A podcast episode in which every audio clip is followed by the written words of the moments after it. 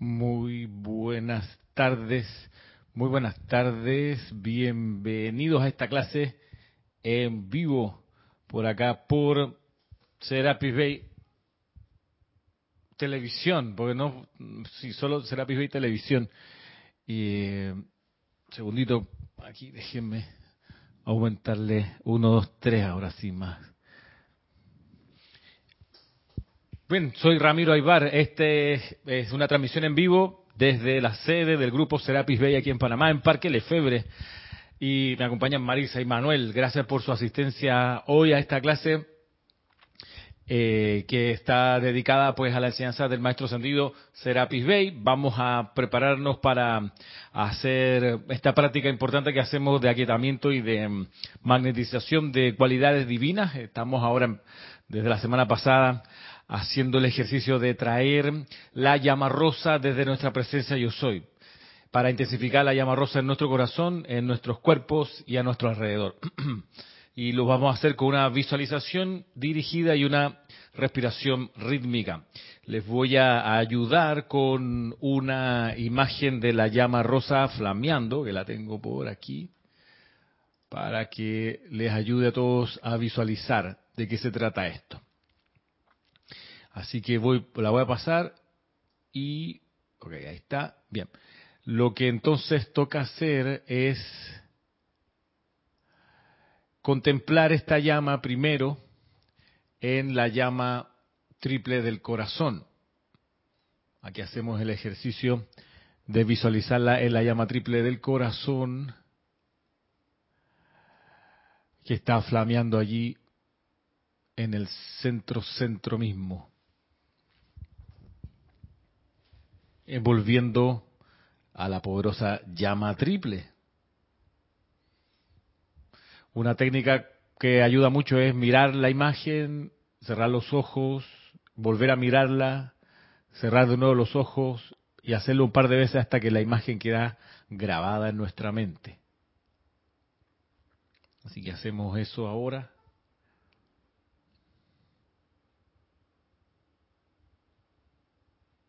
Y así al verla ya en nuestra mente, la sentimos en nuestro corazón, esta llama rosa.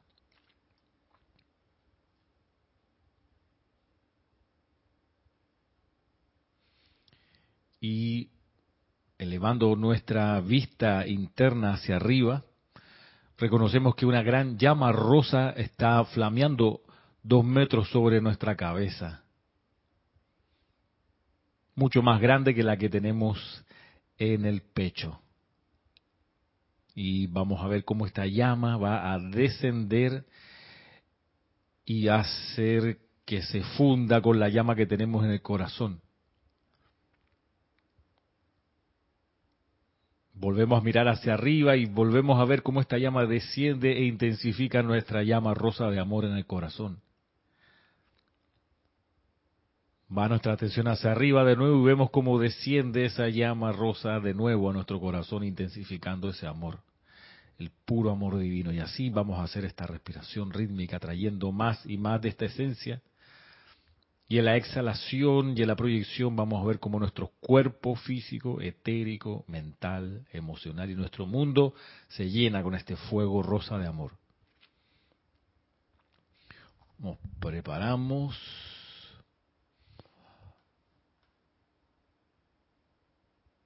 Tomando una respiración profunda y a la cuenta de tres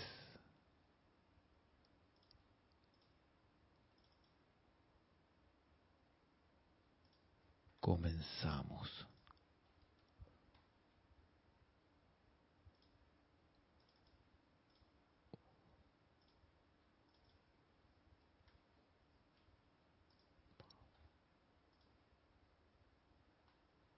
Uno, dos, tres. Yo soy inhalando desde mi presencia, yo soy la llama rosa del amor puro de Dios. Yo soy absorbiendo desde mi presencia, yo soy la llama rosa del amor puro de Dios. Yo soy expandiendo desde mi presencia, yo soy la llama rosa del amor puro de Dios. Yo soy proyectando desde mi presencia, yo soy la llama rosa del amor puro puro de Dios. Yo soy inhalando desde mi presencia, yo soy la llama rosa del amor puro de Dios. Yo soy absorbiendo desde mi presencia, yo soy la llama rosa del amor puro de Dios. Yo soy expandiendo desde mi presencia, yo soy la llama rosa del amor puro de Dios. Yo soy proyectando desde mi presencia, yo soy la llama rosa del amor puro de Dios. Yo soy inhalando desde mi presencia, yo soy la llama rosa del amor puro de Dios. Yo soy absorbiendo desde mi presencia, yo soy la llama rosa del amor puro de Dios. Yo soy expandiendo desde mi presencia, yo soy la llama rosa del amor puro de Dios. Yo soy proyectando desde mi presencia, yo soy la llama rosa del amor puro de Dios. Yo soy inhalando desde mi presencia, yo soy la llama rosa del amor puro de Dios, yo soy absorbiendo desde mi presencia, yo soy la llama rosa del amor puro de Dios. Yo soy expandiendo desde mi presencia, yo soy la llama rosa del amor puro de Dios. Yo soy proyectando desde mi presencia, yo soy la llama rosa del amor puro de Dios. Y visualizamos esta gran llama rosa que nos envuelve totalmente, flameando y expandiéndose, expandiéndose y llenando todo a nuestro alrededor con su gran perfección flamígera, siempre en expansión.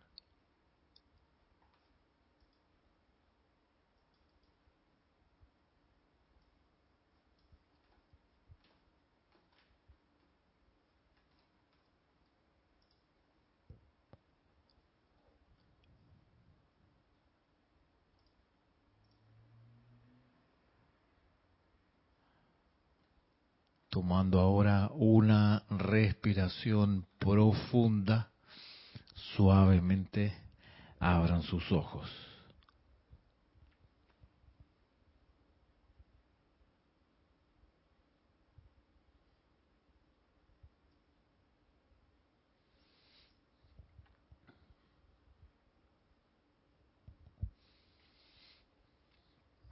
Bien.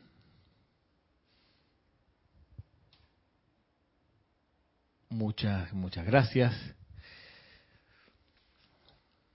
Así le pedimos a nuestra propia presencia, yo soy individualizada, que mantenga esta llama rosa de amor dentro, a través y alrededor de nosotros, flameando, flameando, flameando eternamente sostenida, todopoderosamente activa y siempre en expansión.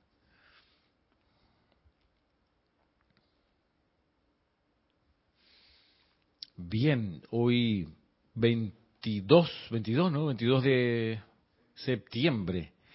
22 de septiembre. Paso a, saludar a quienes aquí han dicho hola y presente.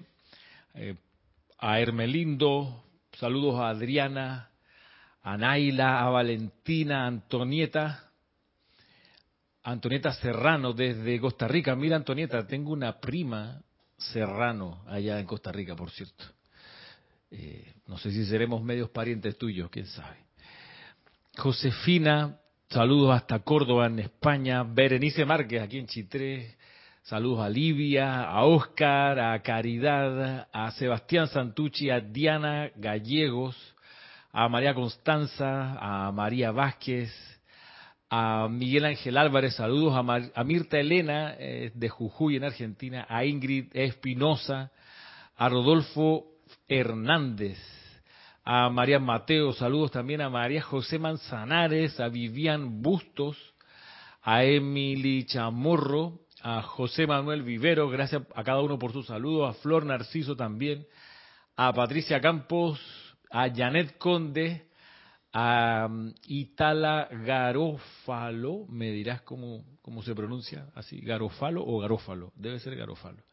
Bueno, gracias por saludar, Itala, saludos a ti también. A Leticia López, a Diana Liz, a Paola Farías, a Mariam Harp, a Rosaura, que dice que viene en camino por acá. Así, a lección al timbre. Virginia Flores, a Isabel Sánchez, a Michael Rojas, Lilian González, a María Soledad Carri, María Virginia Pineda y a Silvia Navarro. Gracias a todos ustedes que han saludado, Raiza Blanco incluyéndola, ahora que llega al final, y por acá también... ¿Alguien más saluda? No, estamos listos entonces. Bien, bueno.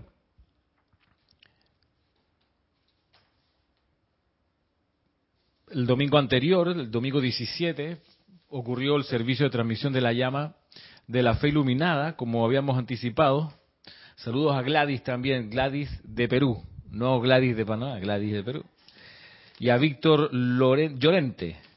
Bueno, el domingo pasado tuvimos la actividad del servicio de transmisión de la llama, portentosa, gigantesca, impresionante, esa, esa no sé, en mi percepción, esa capacidad del arcángel Miguel de hacerse súper cercano, pero también súper intenso. No sé, es mi percepción particular decirles que este es el tercero de los servicios de transmisión de la llama que le dedicamos al Arcángel Miguel desde el año 2021 que estamos haciendo esto de cambiar mes tras mes, este es tercer año consecutivo.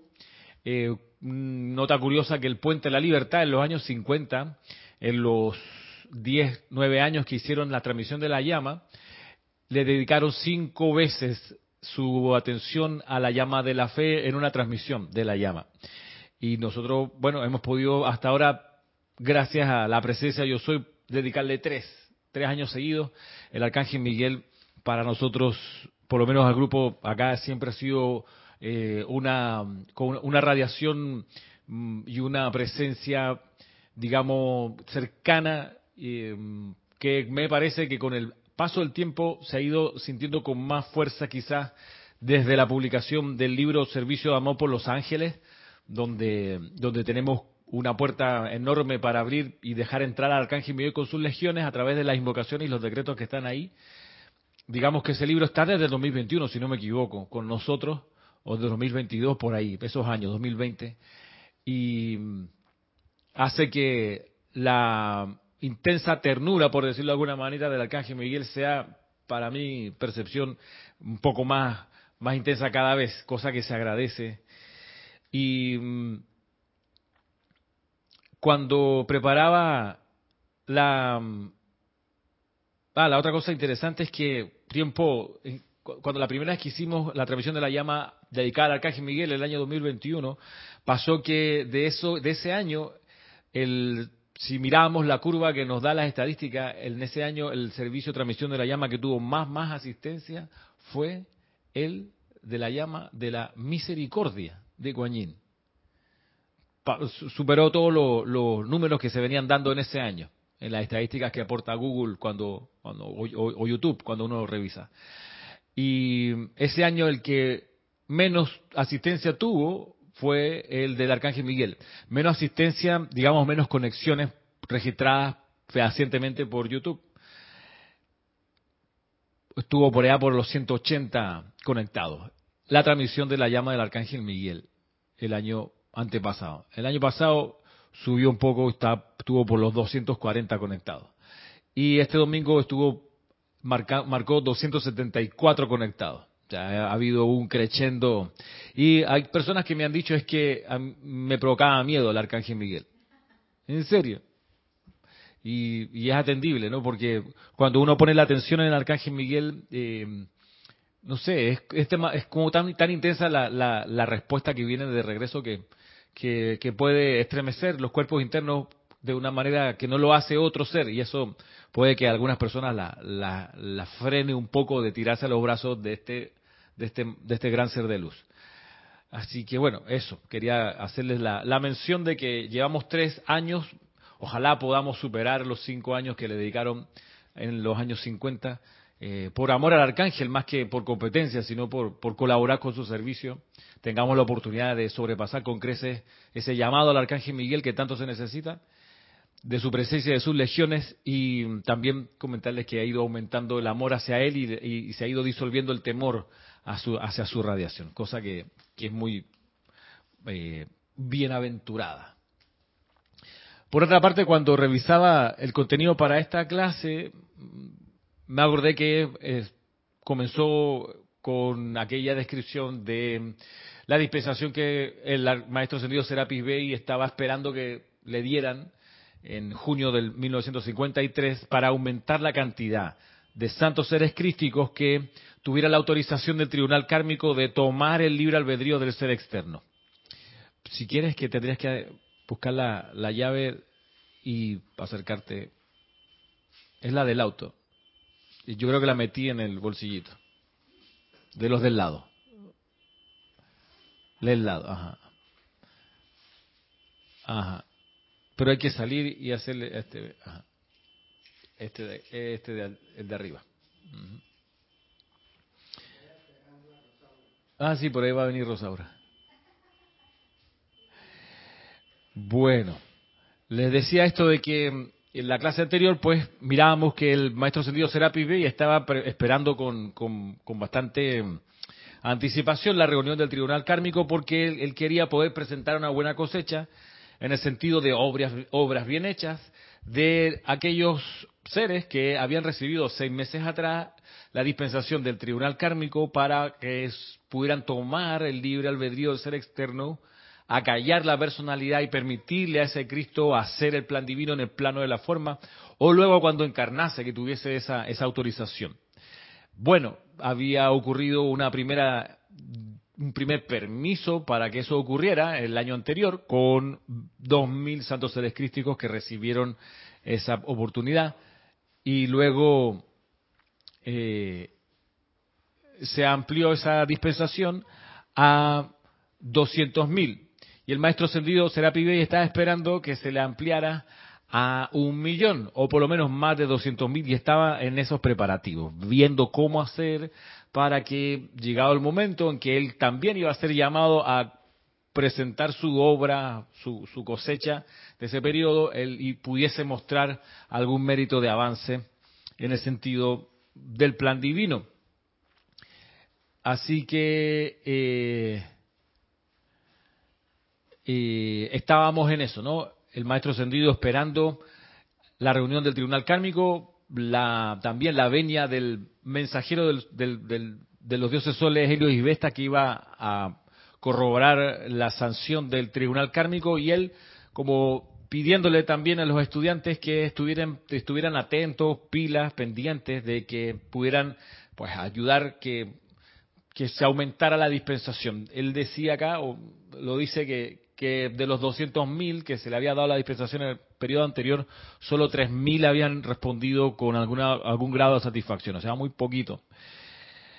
Bueno, y entonces cuando, cuando miraba esta, esta, esta clase decía, oye, pero qué fácil es pensar y sentir, ah, bueno, ah, eso es allá, y entonces el maestro con sus 200 mil santos crístico o con el millón que le dieron después como dispensación. Allá él y ellos por allá.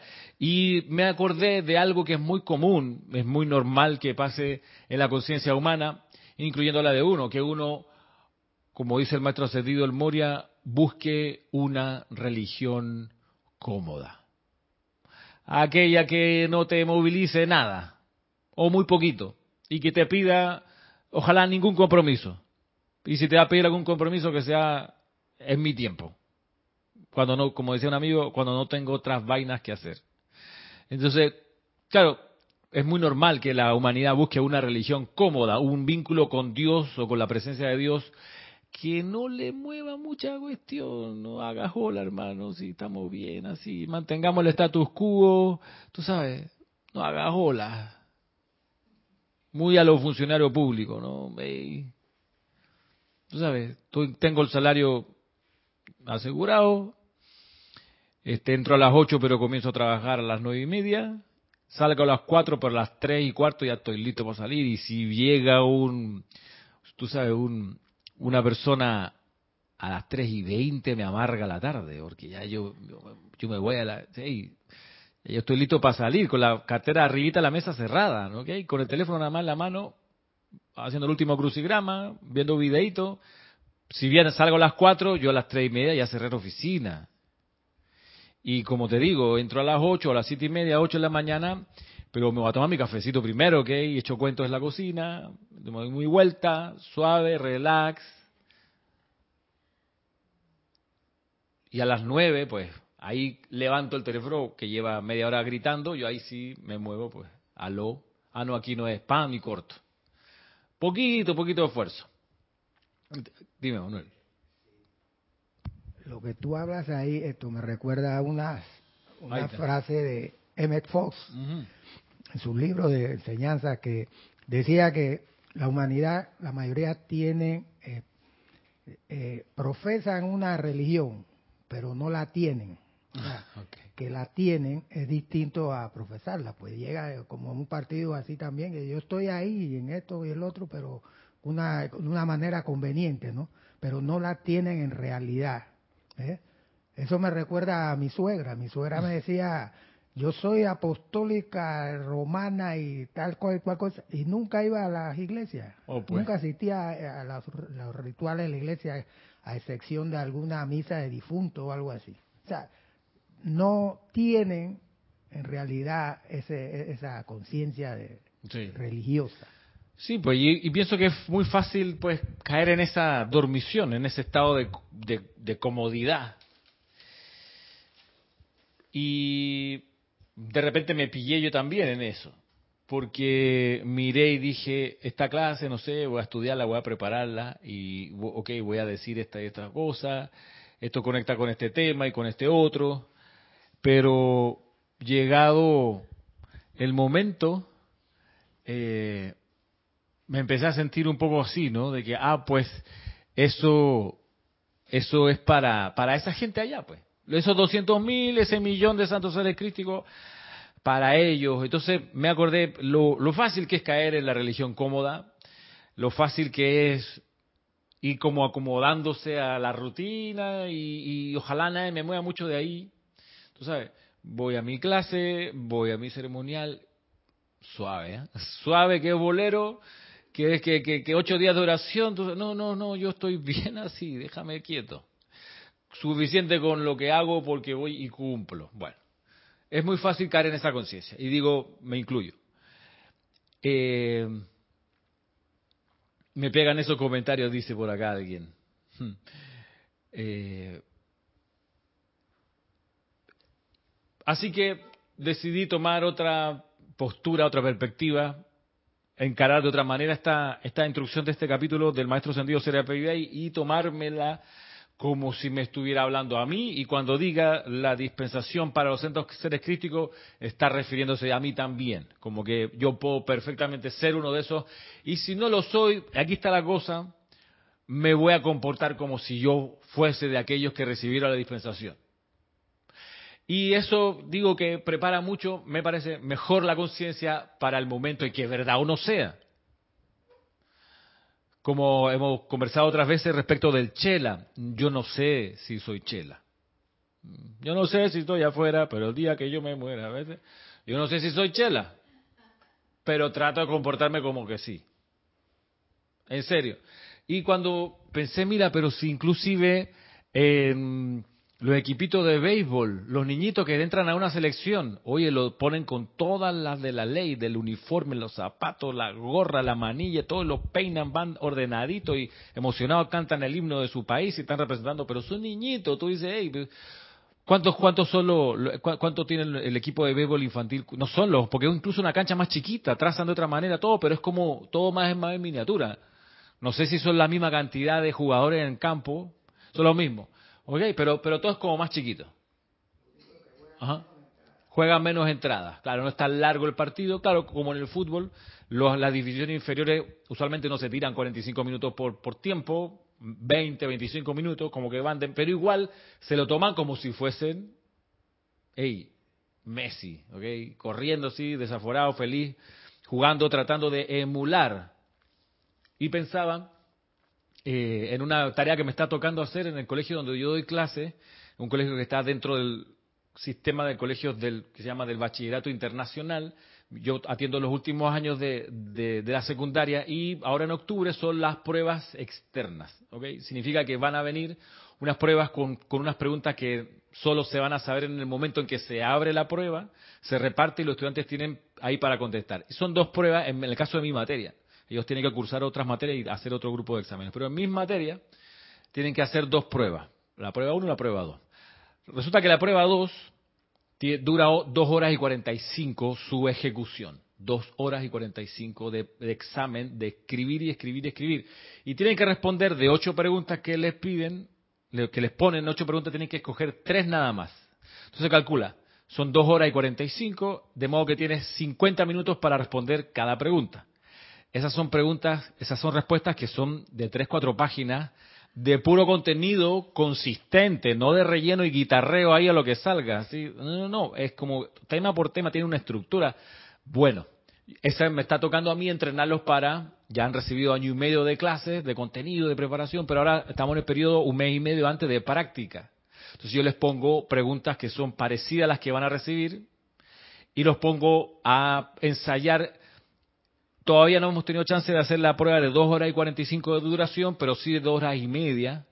Eh, y lo que pretendo, y se lo he dicho desde el principio, y eso es parte de la gracia, es que ellos cuando llegue la prueba de verdad, tengan la musculatura, tú sabes, el tiempo de concentración, la resistencia para aguantarte dos horas y cuarenta y cinco pensando, escribiendo con letra bonita, sin falta de ortografía, conectando temas, acordándose los nombres, vinculando un tema con otro. O sea, claro, y entonces hacemos estos simulacros que es como si fuera. Entonces, cuando llegue la de verdad, van a estar con todos los músculos ya hechos, tú sabes, la, toda la actitud, sin miedo, ahí vamos, un poco eso. Yo no sé si soy chela, pero trato de comportarme como que sí. Entonces pienso, a ver, ¿cómo pensaría el maestro? ¿Qué haría en esta situación? Lo invoco, camina la tierra a través de mí. Me paso en eso porque entiendo que los chelas todo el tiempo buscan estar en comunión con su gurú. Bien. Entonces acá cuando veo esta instrucción digo, ok, los 200.000 precursores o el millón de Cristos que le dieron la dispensación, yo soy uno de esos. No soy a lo mejor el penúltimo, el último de la fila, el que menos mérito puede haber tenido, pero ahí estoy. Y voy a comportarme como si fuese de la primera línea. Esa es la cuestión. Así que, por acá, a ver, espérate, yo iba a empezar a leer, pero eh, parece que hay una pregunta. Raúl Niola, porque, eh, ajá.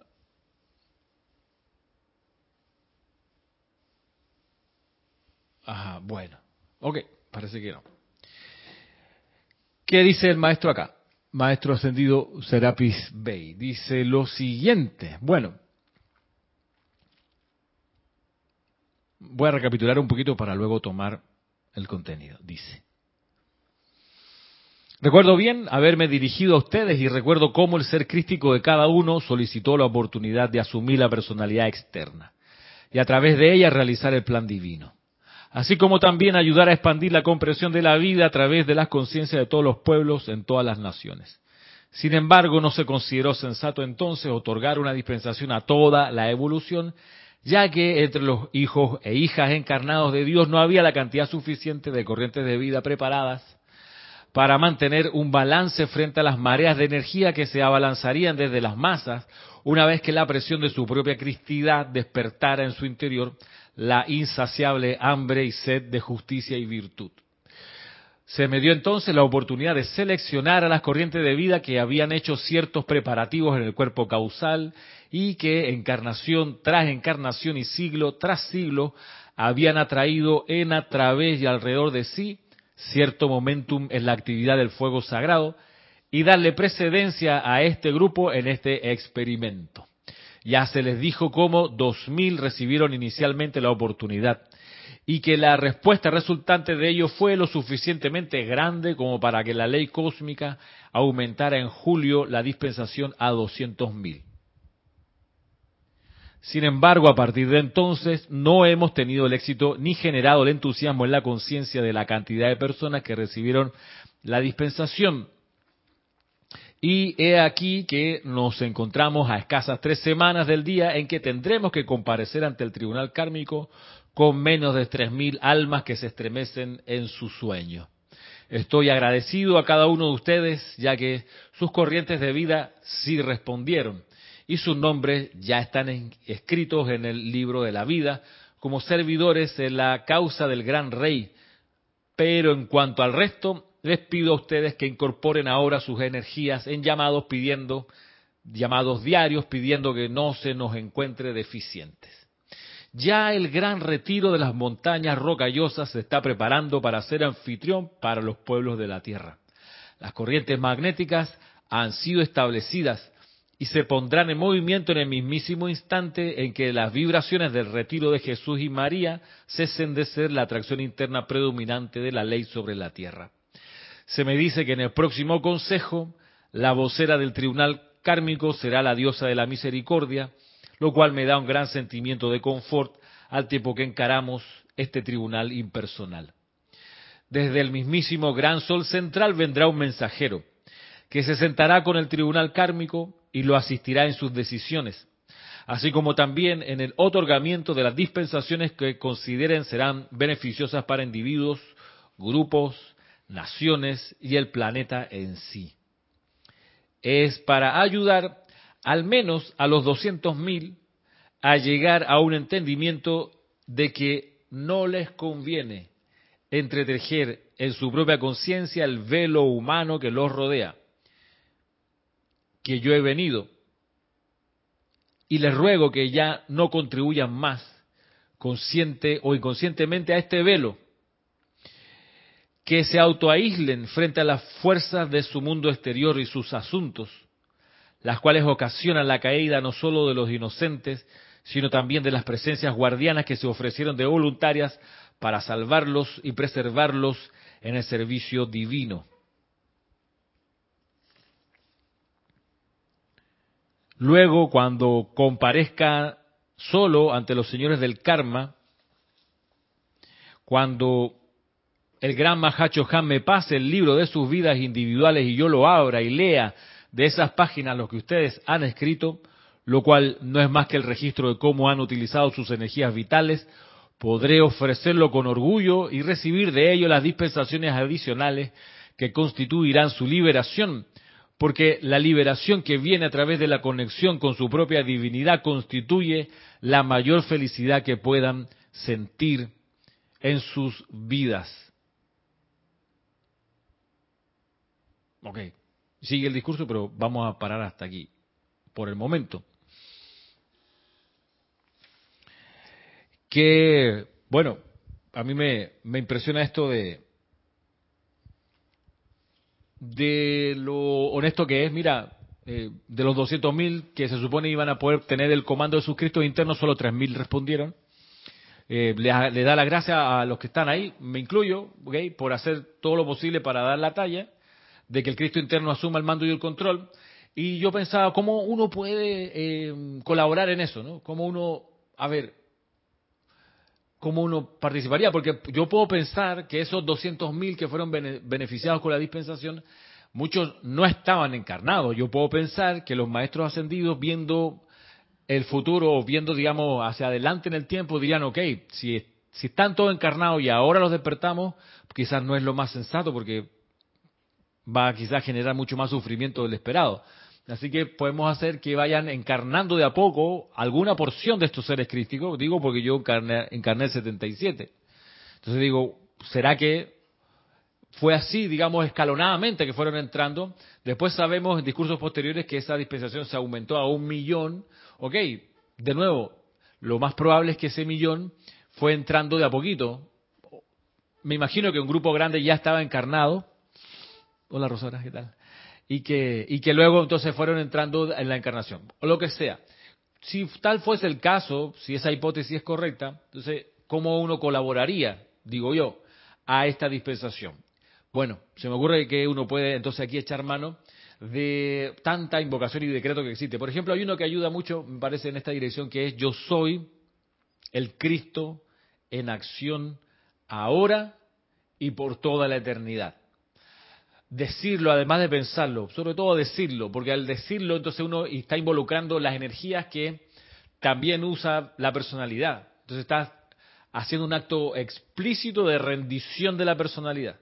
Cuando dice yo soy el Cristo en acción ahora y por toda la eternidad. Yo puedo pensar que sea una manera de reafirmar que me considero uno de esos 200.000 o de ese millón que recibió la dispensación en ese entonces, tomándolo como yo mismo, como si Ramiro está o sea, te está fumando algo porque no, tú no eras, ¿ok? Tú, cuando abrieron el libro de la vida, dijeron, vieron Ramiro Aybar, pásalo, tíralo para atrás, que ese no, hace rato que no. A lo mejor no, yo, ¿qué sabe? ¿Quién sabe cómo fue? Pero si, dado el caso, no haya sido yo o alguno de ustedes seleccionado en ese grupo de, de, santos seres crísticos que se les dio la autorización para tomar el, libre albedrío del ser externo, entonces uno pudiera generar los méritos para que le den esa dispensación más adelante o lo más pronto posible. Generar el mérito, por ejemplo, así, ¿tú sabes qué? Caballito de batalla, yo soy el Cristo en acción ahora y por toda la eternidad. Yo soy el Cristo y que se nos se convierte así como nuestro mantra. Yo soy el Cristo en acción ahora y por toda la eternidad. Yo soy el Cristo en acción ahora y por toda la eternidad. Por supuesto, esto puede estimularse aún más con la visualización de la llama triple, que es el asiento del Cristo. Entonces visualiza la llama triple, y ahí le metes, yo soy el Cristo en acción ahora y por toda la eternidad. Y ves cómo la llama triple crece y te envuelve ahí mismo, más grande entonces, yo soy el Cristo en acción ahora y por toda la eternidad. Hasta que a la ley no le quede más remedio que darle la dispensación. Ya nos tiene aquí azocado, como dicen. Eh, Ramiro, es una pregunta. El, el plan divino individual está involucrado ahí en esa, ese es el, Ese es el plan, claro. Ese es el plan divino, ¿verdad? El que tiene Exacto, que el santo ser crístico tome el control de la personalidad. Ese es el plan divino. Lo que pasa es que como ha ido creciendo esto, este bulto, este estorbo que se llama personalidad, ese plan se ha ido retrasando en su aplicación. Eh, entonces, eh, y bien pudiera ser demasiado eh, para manejar si de nada, de, buenas a primeras, de un día para otro, el santo sacrítico toma el control de toda la personalidad. Puede ser demasiado porque esa personalidad que ha encarnado y que ha hecho algo en su vida, que estudió una carrera, que tiene compromisos familiares, que tiene, qué sé yo, compromisos laborales, de todo tipo, vínculos kármicos, de repente que el santo sacrístico entre y tome el control puede ser demasiado estremecedor digo yo, hasta desequilibrador en el entorno de esa chispa divina que es mejor darle chance a alguien que esté comenzando, que no tiene tanto eh, nudo o que quizás pueda tener un desarrollo más satisfactorio. En fin, quizás hay un montón de otros criterios. Lo que sí, de nuevo, si esta, porque la otra perspectiva es esta, si esta enseñanza la estamos pudiendo conocer nosotros, es que nosotros somos uno de los que recibió la dispensación en su momento. Porque si no, no la estaríamos recibiendo. Sería un poquito cruel que nos dijera, mira la dispensación que le dimos al millón y, tú no estabas. Jaja, tú no eras uno de esos. No, sería como, sería cruel de parte de los maestros, pero te lo ponen en el libro y te lo dicen a todo pulmón, los 200.000, después el millón de santos seres críticos que toman el control. Entonces, en ese despertar que estamos todos de alguna manera, uno dice, bueno, está bien, si tal es el caso, entonces como resucito esa dispensación? Bueno, una manera es, por ejemplo, con un decreto como este. Porque esto de que el santo ser crítico tomara el ser externo tendría que haber ocurrido hace, qué sé yo, 150.000 encarnaciones atrás. Pero nos hemos ido atrasando, hemos ido metiendo creaciones humanas entre medio y con ello karma discordante, entonces habría que desanudar ese karma, transmutarlo.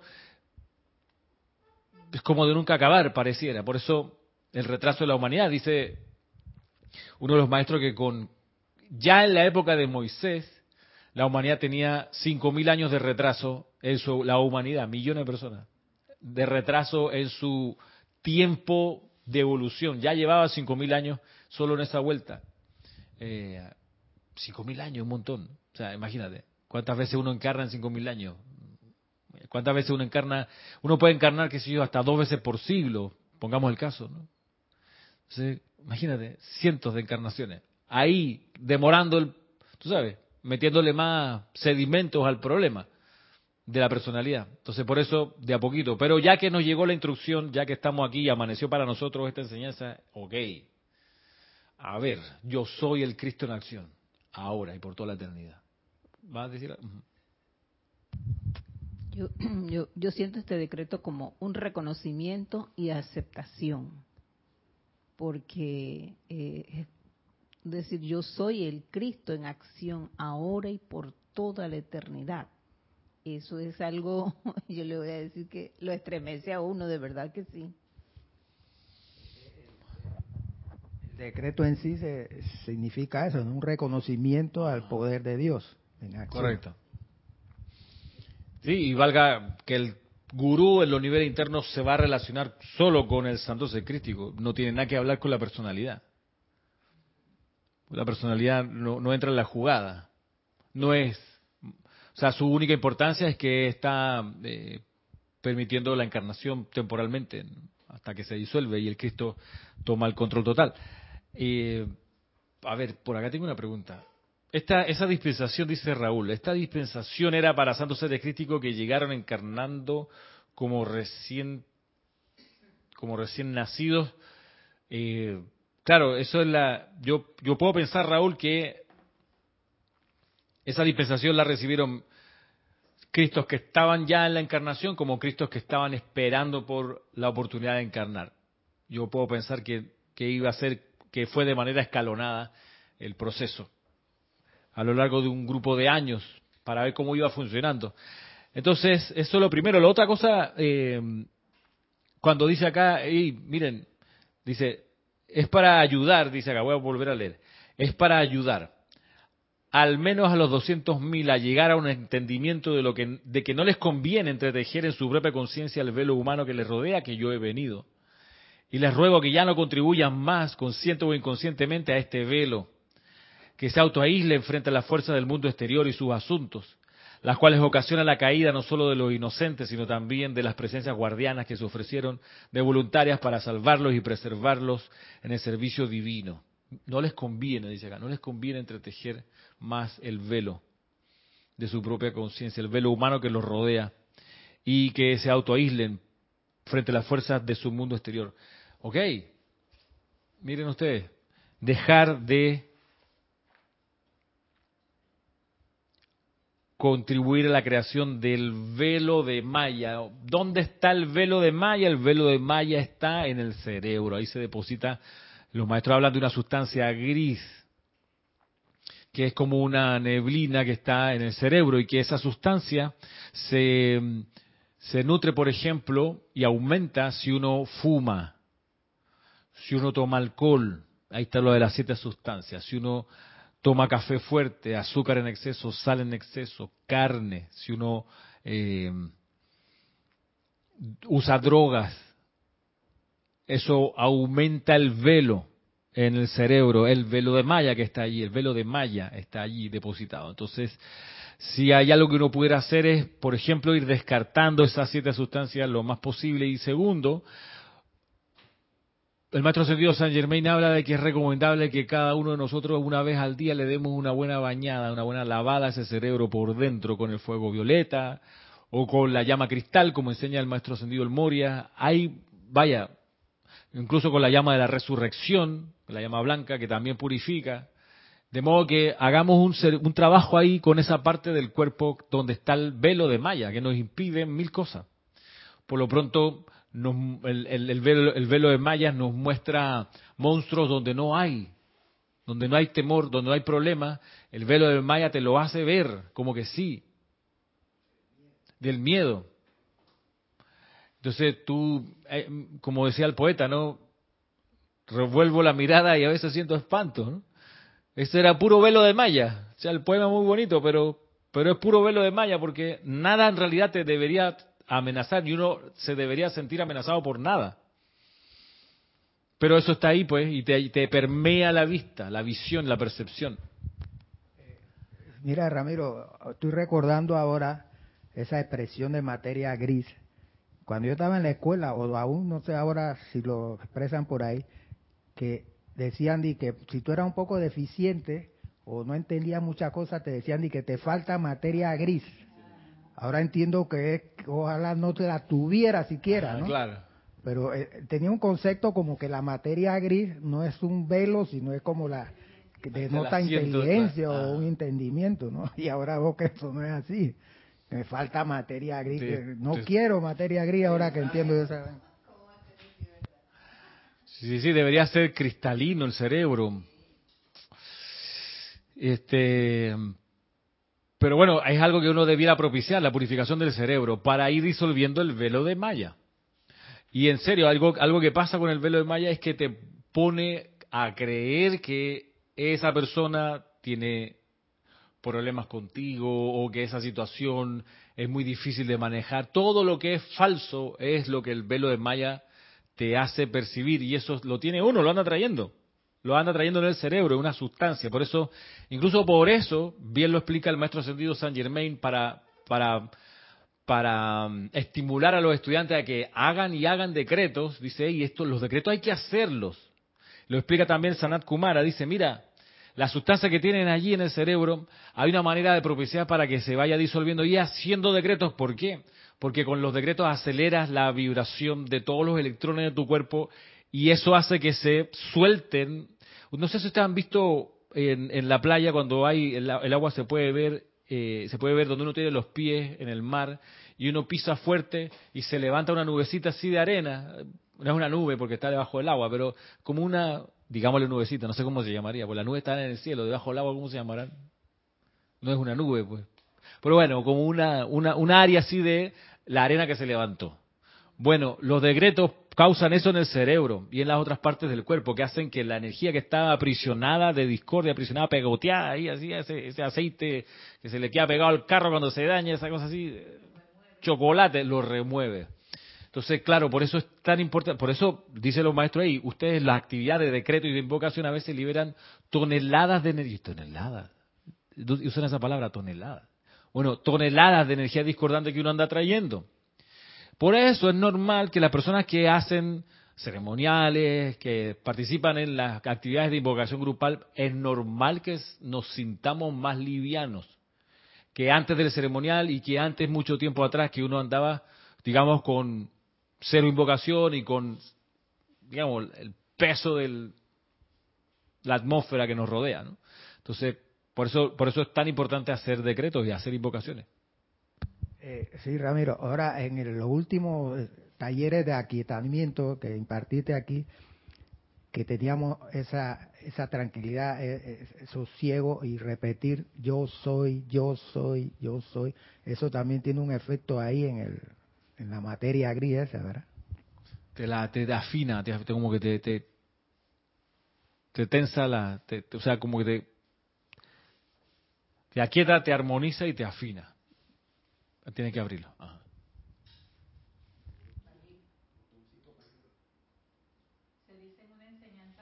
Yo creo que lo apagaste. Lo, lo apagaste. Es que no es ese botón, yo le Marisa, agárrame tu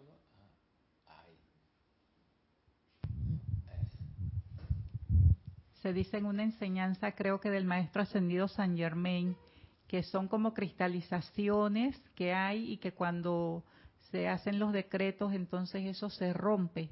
Correcto, claro. Y cuanto más se ayuda a eso si uno también lo está visualizando a la hora de decirlo. Por eso es tan, tan importante. Por acá, a ver, tengo algunas... A ver, eh, Dice Lourdes, qué bonito es saber que por algo recibimos la enseñanza. Yo soy Cristo en acción, me recuerda a la clase de Lorna sobre el latido del corazón. Raúl Niebla dice, ¿cómo te autoaíslas estando en medio de tanta actividad externa? Medio tengo una idea, dice él. Silvia Navarro dice, las drogas, alcohol y otras sustancias permiten que el astral se apodere de nuestros sentimientos. También es cierto. El miedo, el odio y con todo lo bajo, claro que sí. Nos saluda por acá también Alonso Moreno de Caldas, ahí en la hermana República de Colombia. Pues sí, ¿cómo uno se autoaísla? Bueno, hay varias maneras. Por lo pronto, eh, hay algo que sirve mucho y es con la invocación de, la, de los poderes de, de protección. Como por ejemplo, una, una cuestión que no hay que, digo, no sé ustedes, pero yo no suelto todos los días mi aplicación diaria, la armadura de llama azul. El círculo de llama azul de protección a mi alrededor y la cruz de llama azul adelante, atrás, a cada lado, arriba y abajo. Y el tubo de luz también. O sea, auto, autoaislarse así con todos los recursos. Me falta el óvalo de la, del Elohim de la pureza, que ese ya no lo hago, pero otras otras herramientas, por supuesto que sí. Todo el tiempo. O sea, todos los días, sin falta. O sea, eso no es negociable, ¿no? Que me levanté tarde, llegaré tarde entonces, no importa. Pero eso no lo negocio y eso va, va porque va.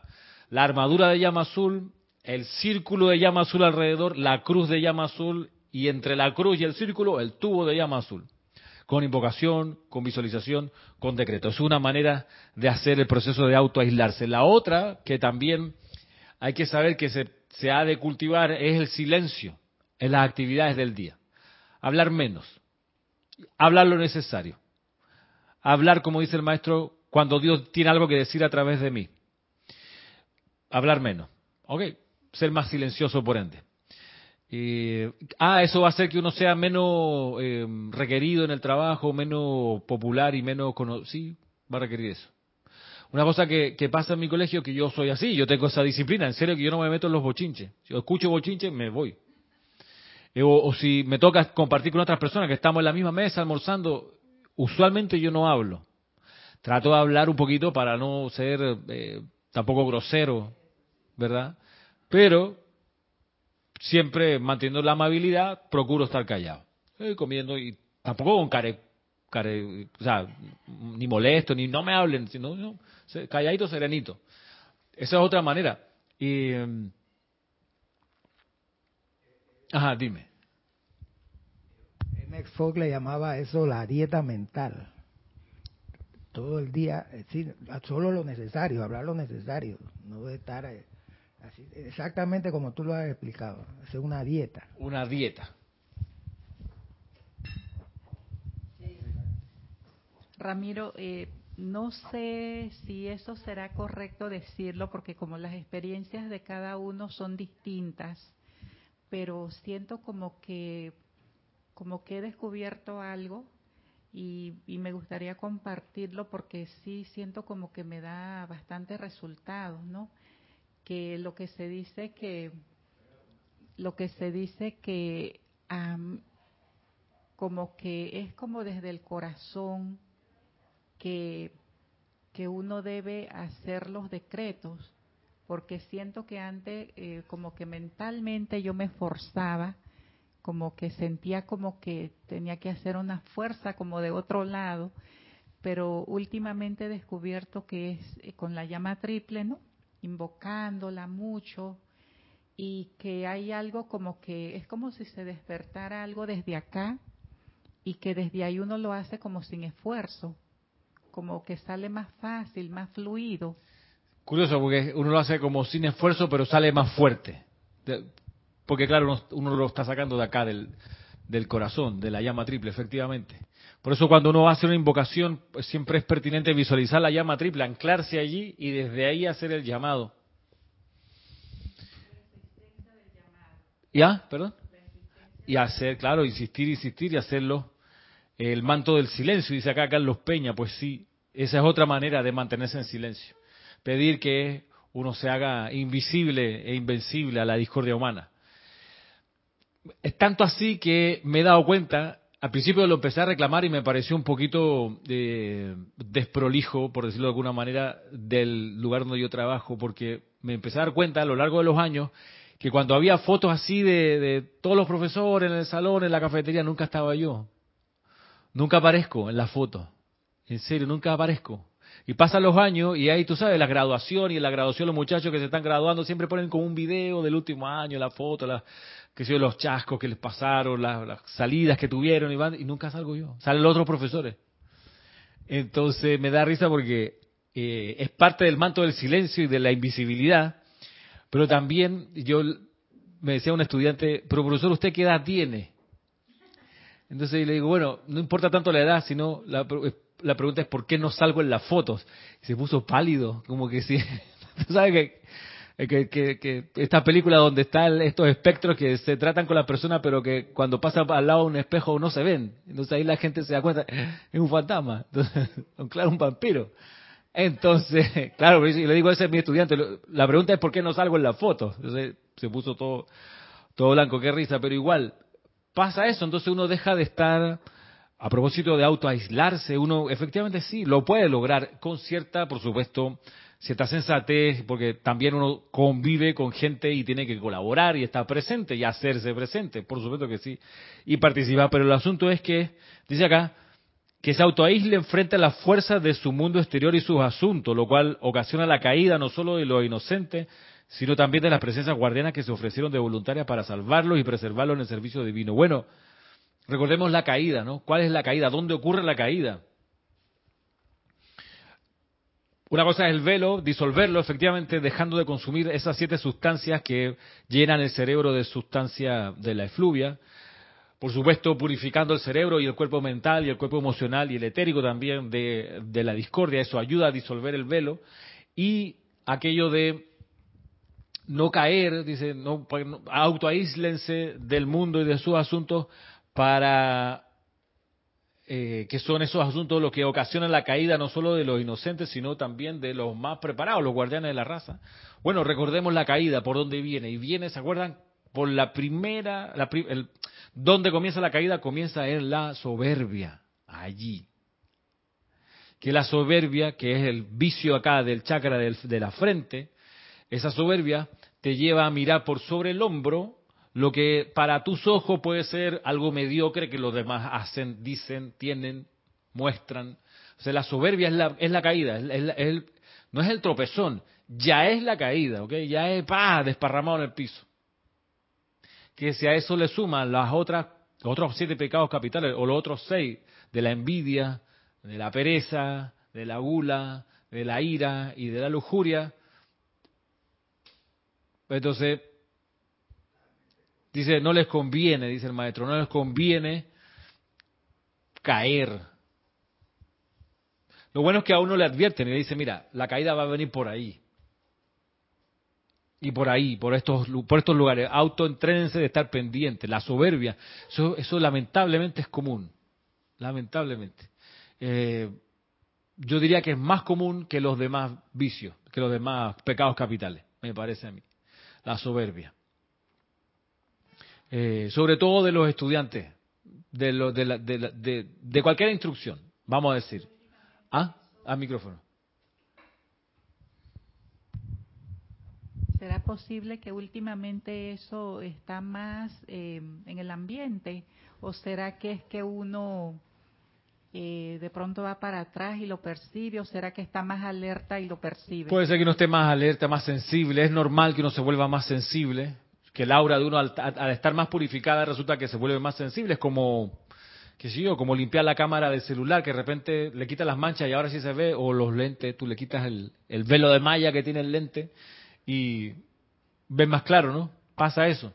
Entonces, pues, em, qué bueno que uno ve más claro y ahí está la advertencia de los seres de luz, no porque ahora ves más claro, eres mejor que nadie, solo que vibras un poquito más alto y atención de que eso no signifique que caigas Sí, lo he, lo he notado y es como que uno dice, como que reconozco la energía esa, así, ¿no? Cuando uno ve en la persona que de pronto, a mí se me hace difícil no ver a la persona a los ojos y hay algunos que corresponden, otros no, entonces otros se quedan con esa actitud y, y uno se da cuenta que lo reconoce, pues que es esa energía y ya hasta ahí, hasta ahí lo, lo deja y trata de transmutarlo.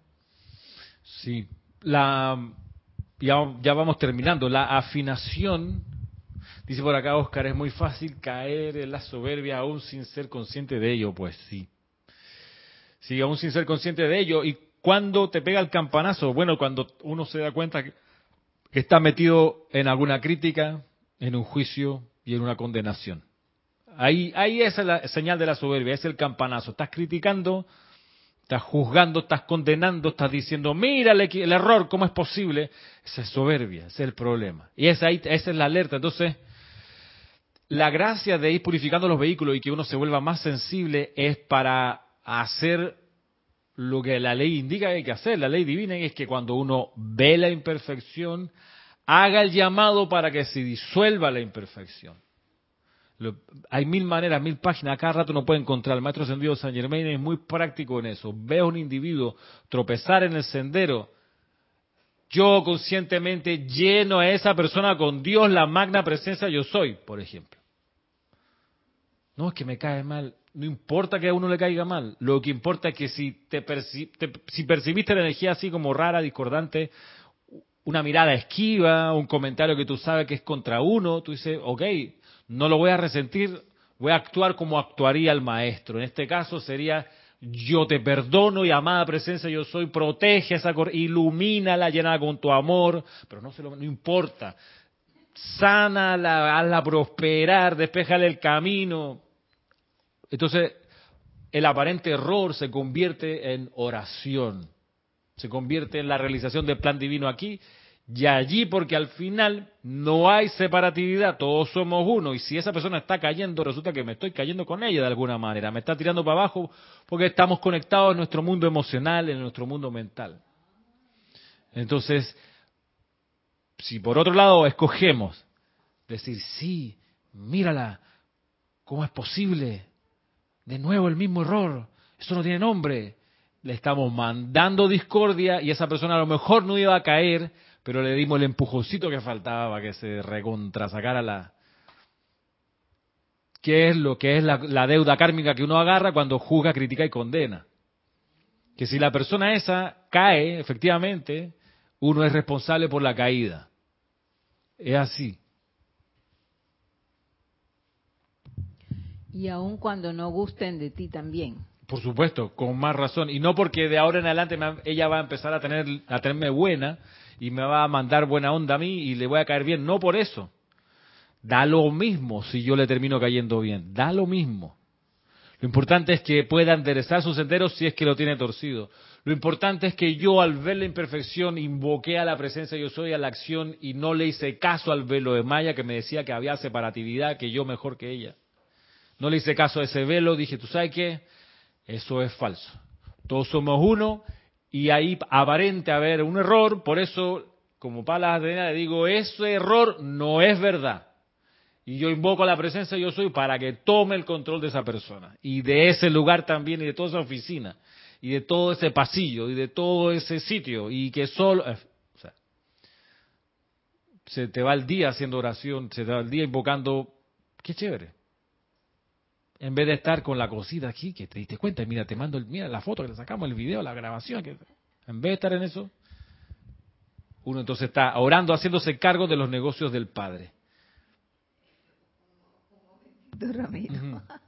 Ahora, a mí me da risa todo esto porque yo pasé bastante por eso, por la razón de que cuando uno trabaja con el gobierno o en las entidades, ¿cómo decir?, las oficinas del gobierno, uno vive esas situaciones y, mire que si no fuera porque uno aprende poco a poco en la enseñanza, uno, eh, o sea, la gente te, nota y como tú no participas en eso, eh, de ninguna conversación es así, ya entonces te miran de otra manera. Ah, y, sí, y entonces yo digo, bueno, mira, entonces pienso que yo pensé que yo nada más había pasado por eso, pero... No, no, eso sí. Y, la, y la privada también. Pero mira, a la larga uno da gracias a la presencia porque en realidad uno está mejor.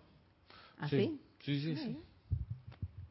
Me acuerdo una vez que me tiraron un pelotazo mis colegas, adultos, adultos. Hicieron una, una pelota así grande de papel y como yo no me metía en la conversación, yo no estaba ahí, en un momento me di vuelta y ¡pa! Miró para atrás y nadie fue. Adulto, tú sabes. Y por eso, yo, claro, yo, amada presencia, yo soy, invoco la ley del perdón, asumo el mando y el control. Me sirvió a mí, qué bueno, como la meditación, que me distraje y volví al yo soy. Gracias, gracias por el pelotazo. Vuelvo, al, vuelvo a la oración, se me había olvidado, perdón. Ah, me dio la oportunidad de liberar algo más del plan divino y con eso terminamos por hoy. Gracias por estar aquí presentes. Eh, nos vemos un ratito más mientras aquí cierro. Y gracias a los que estaban aquí en sintonía en la transmisión en vivo, bueno, y en la en diferido también, será pues hasta la próxima semana en una edición más de este programa Puente de Amor Divino. Muchas gracias, mil bendiciones.